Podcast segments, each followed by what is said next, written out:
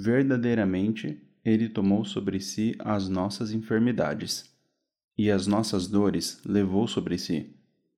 E nós o replotávamos por aflito, ferido de Deus e oprimido. Mas ele foi ferido por causa das nossas transgressões, e moído por causa das nossas iniquidades.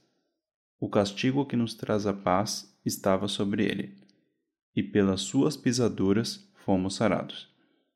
Isaías 53, 4 e 5 Não há nada nessa terra que se compare ao preço pago por Jesus na cruz por mim e por você. Preço este para nos resgatar do império das trevas para o seu reino, do Filho do seu amor. Preço este para nos libertar da escravidão do pecado porque todo aquele que vive pecando é escravo do pecado. Mas foi para a liberdade que Cristo nos libertou. Pois onde o Espírito de Deus está, aí há liberdade.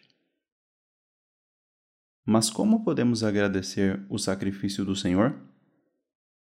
Para começar, reconhecendo a Cristo, o Cordeiro de Deus que tira o pecado do mundo e buscando entender a Sua vontade, que é boa, perfeita e agradável para as nossas vidas. Pois o Senhor deseja que todos os homens sejam salvos e cheguem ao pleno conhecimento da verdade. E Ele é a verdade. A Bíblia diz que Jesus é o caminho e a verdade e a vida e ninguém vai ao Pai senão por Ele.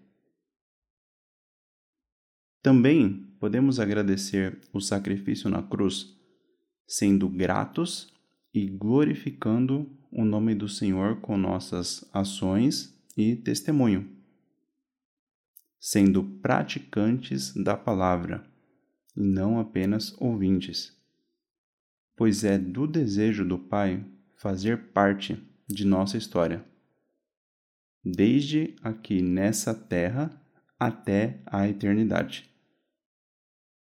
É do desejo do Pai que vivamos aquilo que Ele nos conquistou na cruz, como Sua paz, que excede todo o entendimento, que sejamos guiados pelas veredas da justiça, pelo bom pastor, que dá sua vida pelas ovelhas que tema, tenhamos ao Senhor como nosso refúgio e fortaleza, e socorro bem presente na angústia, e permitamos que nossas vidas sejam guiadas por Ele. Porque todos os que são guiados pelo Espírito de Deus, esses são os filhos de Deus.